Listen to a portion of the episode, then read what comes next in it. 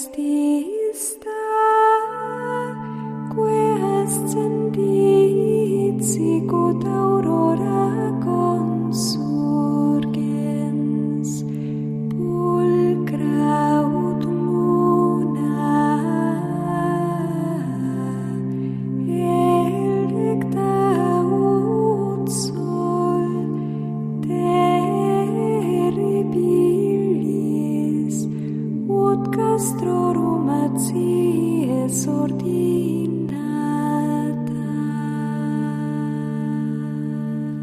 Comienza Sor Ángela María, Madre y Maestra, dirigido por el Padre Sebastián Moreno.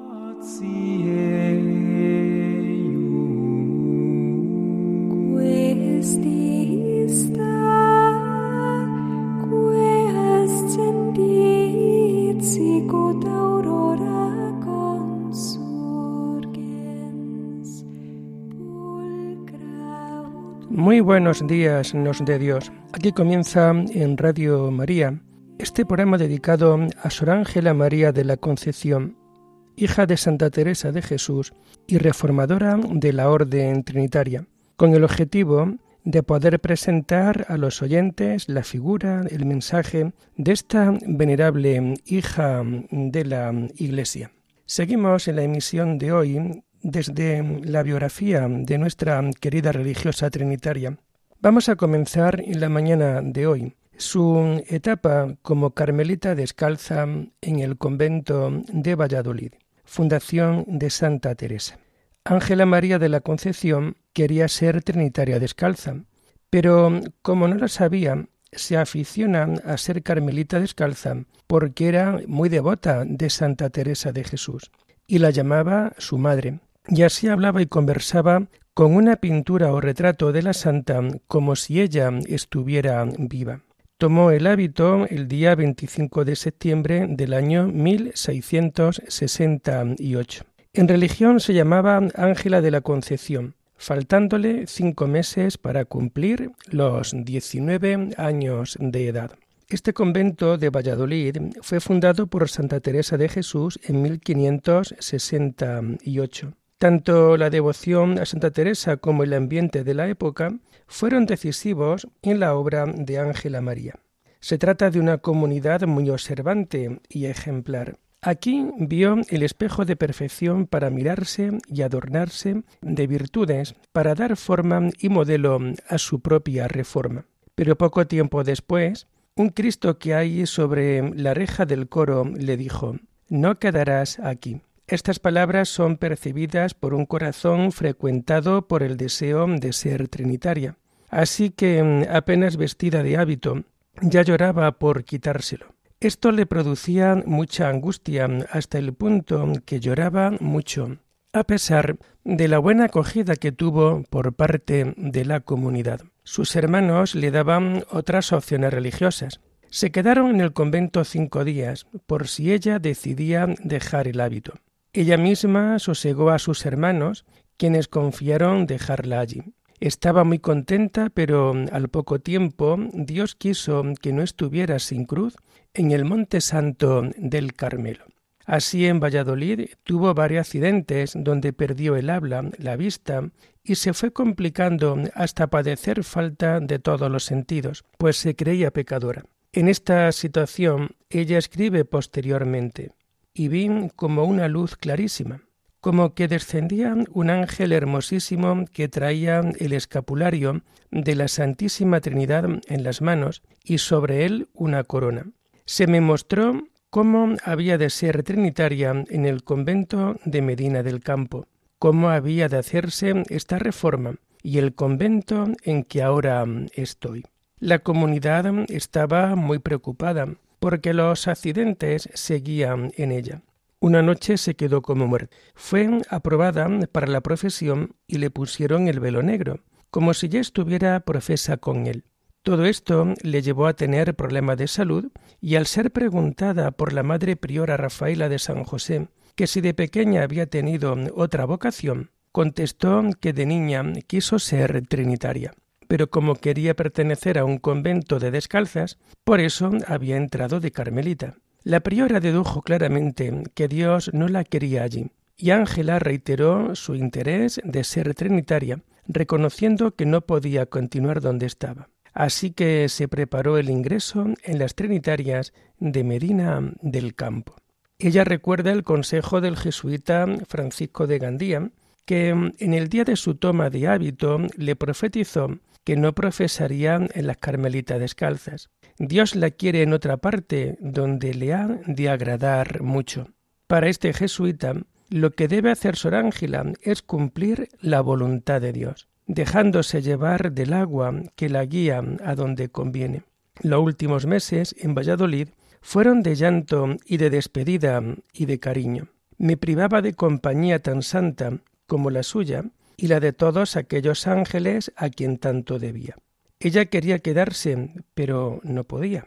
Todo dependía del querer de Dios, y ella misma fue la que se quitó el hábito con gran dolor, y mientras se lo quitaba, no dejaba de besarlo y de llorar. Le vistieron, le vistieron la misma ropa que trajo de seglar y se despidió con gran afecto de la comunidad. Todo se hizo con mucha prudencia y con conocimiento del padre provincial carmelita, quien puso mucha cautela en el asunto. El sábado 6 de julio de 1669, la hermana Ángela de la Concepción salió por falta de salud y voto de la comunidad. Salió porque ella quiso irse. Eran las cinco de la tarde del 6 de julio de 1669. La Madre Ángela de la Concepción siempre ha querido mucho a esta comunidad carmelitana de Valladolid. Quise mucho y quiero aquella santa descalced el tiempo que viví en ella. A la comunidad de Valladolid le costó mucho trabajo desprenderse de esta hermana muy querida.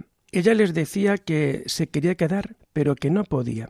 Como recuerdo de la comunidad, pidió los breviarios para rezar los maitines. La priora, además, le dio un diornal que guardó con gran estima. En la portería se arrodilló delante de una pintura de Santa Teresa, pidiéndole que no dejara nunca de ser su madre y que la condujera por el camino de las virtudes. Fue acompañada en su salida por dos sacerdotes y por sus hermanos, quienes estaban muy contrariados. Pero un poco más tarde, cuando Alonso estaba más tranquilo, le manifestó su deseo de que ella pudiera estar muy a gusto en su casa. Pero Ángela tenía como planes ingresar lo antes posible en un convento trinitario. Los dos hermanos sacerdotes no se ponían de acuerdo sobre lo designio de su hermana. Alonso la quería en casa, abandonando la vida religiosa. Francisco quería dejarla en Medina, pues le daba vergüenza presentarse en Cantala Piedra con ella. Al llegar a Medina, Francisco fue a decir misa a la iglesia de los Trinitarios y lo acompañó Ángela. Al volver, Alonso les dice que estaba ajustada la entrada en las Trinitarias.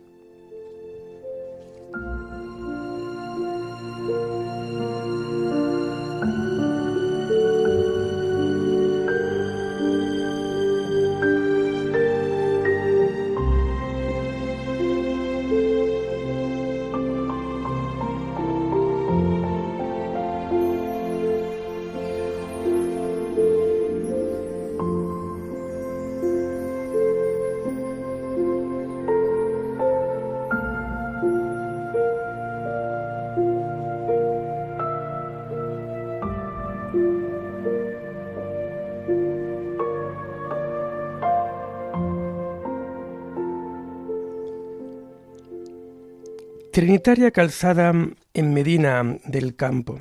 Habiendo salido a las cinco de la tarde de las Madres Carmelitas, al día siguiente, poco antes de las tres, estaba en la portería para recibir nuestro santo hábito en las Trinitarias. Al día siguiente, sobre las tres de la tarde, ya estaban en la portería de Medina para recibir el hábito. Era la octava de San Pedro del año 1669. Con un niño Jesús en las manos y de un vuelo, se halló en Medina. No sé cómo, de gozo, no me quedé muerta. Fue muy bien recibida, pero una monja de la comunidad, Ana del Sacramento, profetiza lo que había de suceder. No será para nosotras. Verán cómo no se queda aquí. Nadie dio crédito a estas palabras y creían que había perdido el juicio. Ella fue recibida en el convento y vestida de monja sin permiso del padre provincial, que cuando se enteró mostró resentimiento. Pero al conocerla se le fue todo el resentimiento y mantuvo muy buena relación.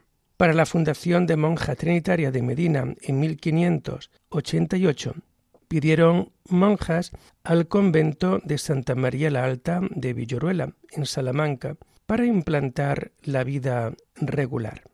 Su noviciado y primeros años 1669 y 1670. Su noviciado lo comenzó muy gustosa porque Dios le proveyó de un ángel en la persona de su maestra, pero su gran cruz fue la salud que fue su gran mortificación. Por su mala salud a veces no podía cumplir con sus obligaciones. Su enfermedad ya la traía de Valladolid, pero la ocultó y sólo se la comunicó a su confesor ya que creía que sería un inconveniente para su profesión. Y poco a poco fue superando el achaque de no haber podido profesar gracias al confesor y a otra religiosa. Ella tenía muchas ganas de profesar. Se ejercita en toda clase de obediencia. Su confesor la introduce en cosas de oración, ya que el Señor le ha comenzado a dar gusto en las cosas de oración, y todo con miras a la profesión religiosa. Su salud mejoró y pudo cumplir con sus obligaciones y sus horas de oración. Hacía oración durante la noche y a veces la noche entera. Tenía grandes deseos de profesar. Su profesión la hace el día de San Mateo, 21 de septiembre de 1670, y con el nombre de Ángela de la Concepción. Ya entre sueños había visto a un niño Jesús que le aseguraba su profesión. Desde entonces se multiplicó en tiempos de oración y grandes sacrificios de mortificación, por lo que de nuevo su mala salud volvió a aparecer. Al alma se hallaba como en otra región, y como penetrado el espíritu de las cosas del cielo, aborrecía las de la tierra. Las constituciones que profesa Ángela María de la Concepción fueron aprobadas por el Papa Alejandro VIII el 2 de enero de 1658. No eran reformadas, pero tenían en cuenta las disposiciones del Concilio de Trento. Como anécdota de estos primeros años, tenemos la representación de una comedia a la priora el Día de Reyes, y ante los daños y peligros exclama ¡Qué papel y qué comedias! ¿Quién las viera desterradas de las comunidades? Dios se le va comunicando cada vez más y su presencia es continua asienta el principio. Dios quiere antes pasar por nuestras desatenciones que dejar de comunicarse. Dios le hace ver la muerte de su padre, quien muere tras una larga enfermedad, realidad que por el delicado estado de salud de Sor Ángela se lo ocultaron. Ella nos dice, Nuestro Señor me hizo entender cómo mi padre era muerto. Cuando se lo comunicaron, alzó sus ojos a Dios y le dio gracias y percibe a Dios como un fino amante que quiere ser correspondido. Durante tres meses estuvo en cama. Aquí a ratos leía, a ratos hacía labores. Oraba mucho el tiempo que le dejaban sola y sentía a Dios muy cercano. Tras esto necesitó la ayuda de dos religiosas y de muletas para poder desplazarse. Los dolores no le apartaron de su deseo de perfección y de hacer un gran servicio a Dios. Durante este tiempo tuvo muchas comunicaciones divinas.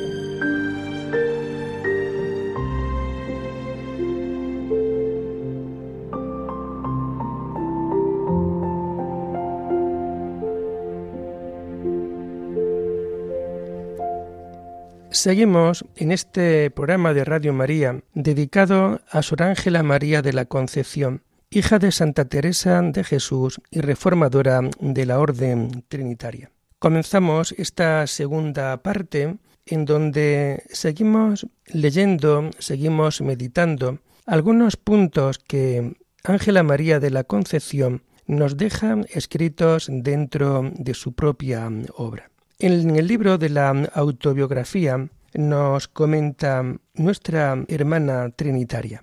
En mí no había más deseos que agradar a Dios, que de estos muy grandes me los daba su majestad. De nuevo nos encontramos con la profundidad y a la vez con la sencillez de la escritura de nuestra santa religiosa.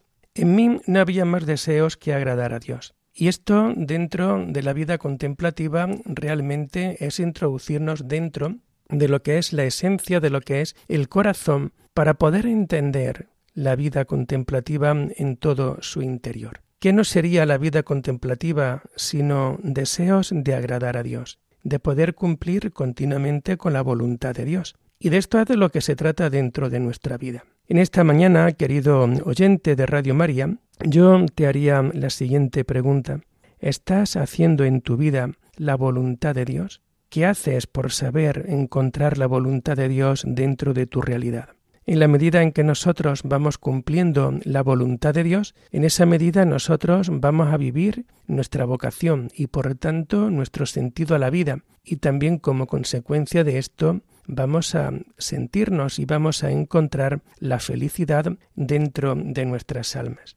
¿Cuánta gente a lo largo de toda nuestra vida pues nos damos cuenta precisamente de esta realidad?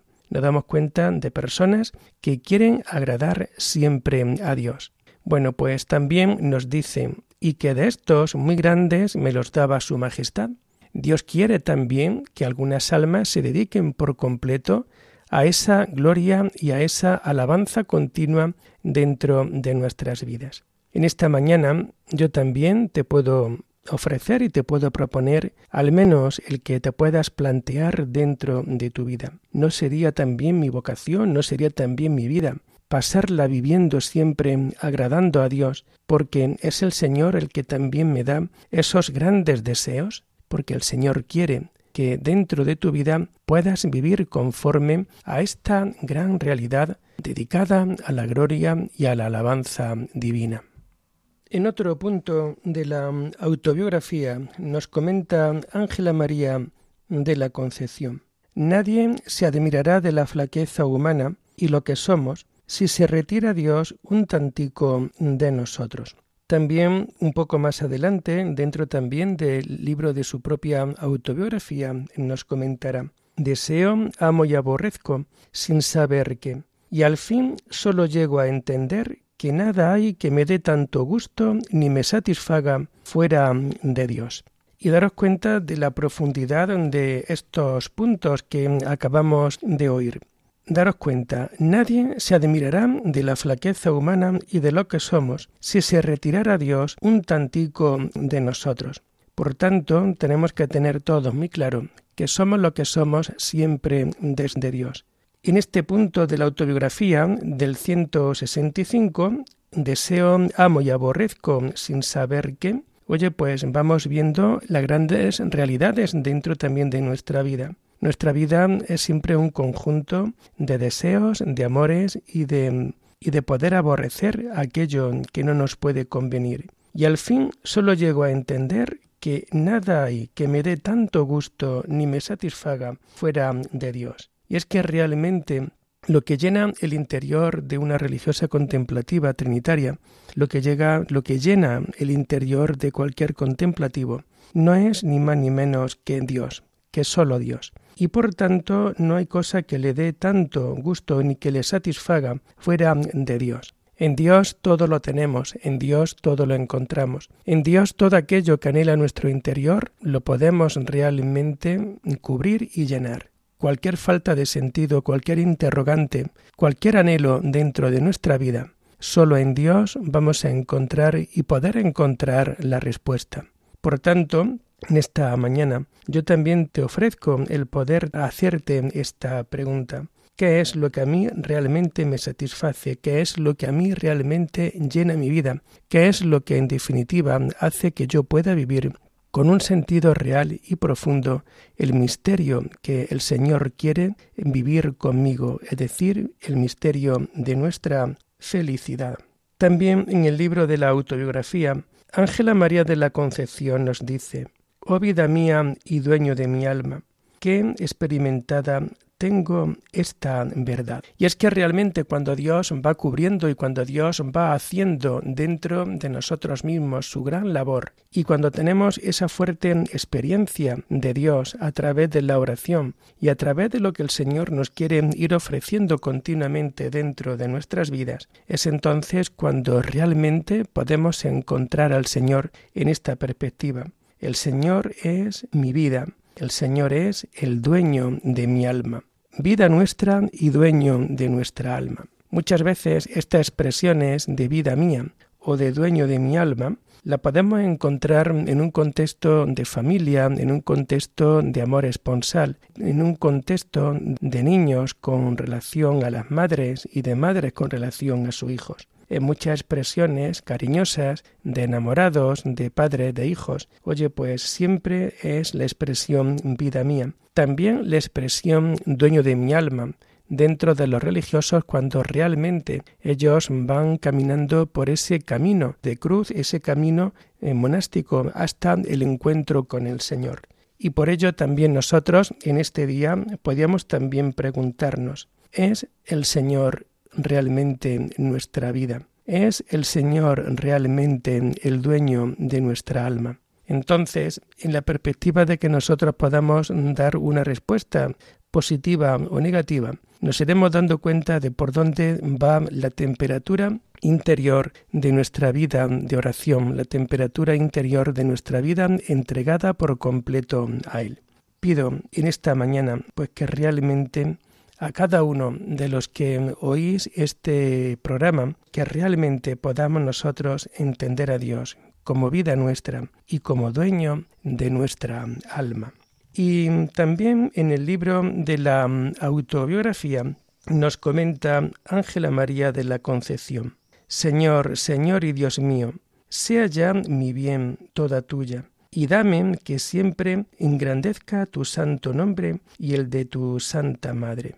Y en esta misma línea del número anterior pues también en este parrafito que acabamos de oír, dentro del libro de la autobiografía, seguimos ¿no? con esa línea, es decir, Señor y dueño mío. El Señor realmente tiene que ser Señor de nuestra vida, Señor de nuestro corazón, y por tanto tiene que ser el Señor nuestro Dios. Ya sea mi bien, toda tuya, y por tanto, el gran bien de una religiosa contemplativa, el gran bien de una monja trinitaria, realmente es ser por completo toda de Él, ser por completo toda del Señor. Esta expresión es también muy de la vida contemplativa. Cuántas cartas que monjas contemplativas pues escriben de unos sitios a otros a la hora de venir firmadas, vienen firmadas precisamente con esta expresión toda tuya o toda del Señor, o toda también de la Virgen María.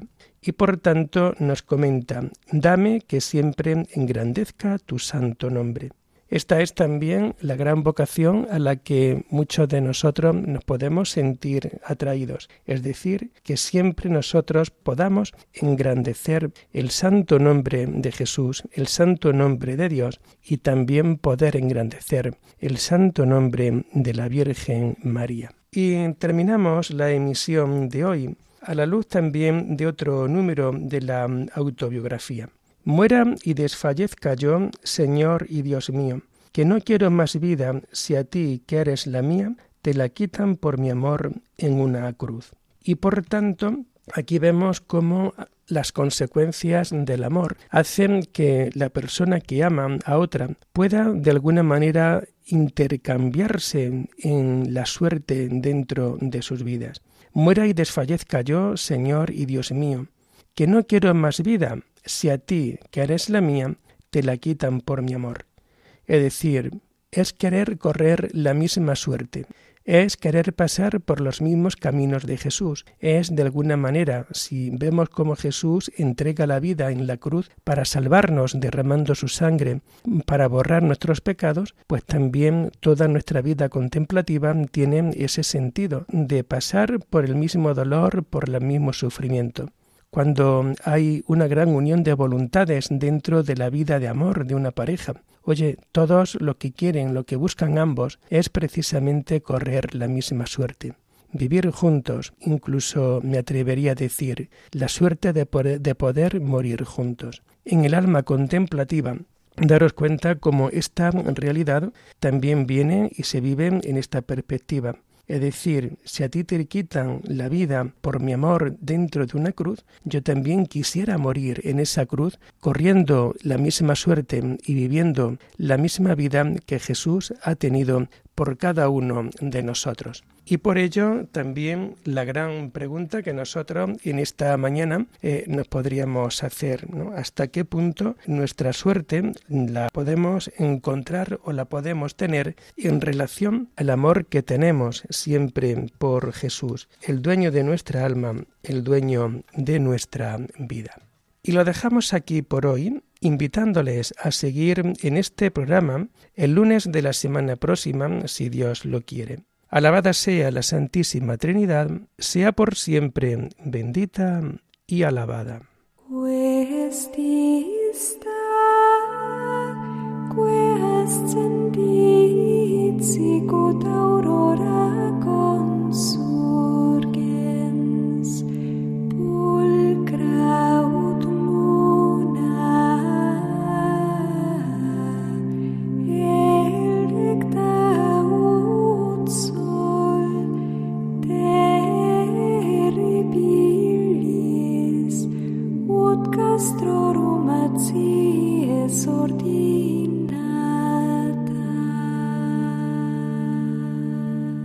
Han escuchado en Radio María Sor Ángela María, Madre y Maestra, con el Padre Sebastián Moreno.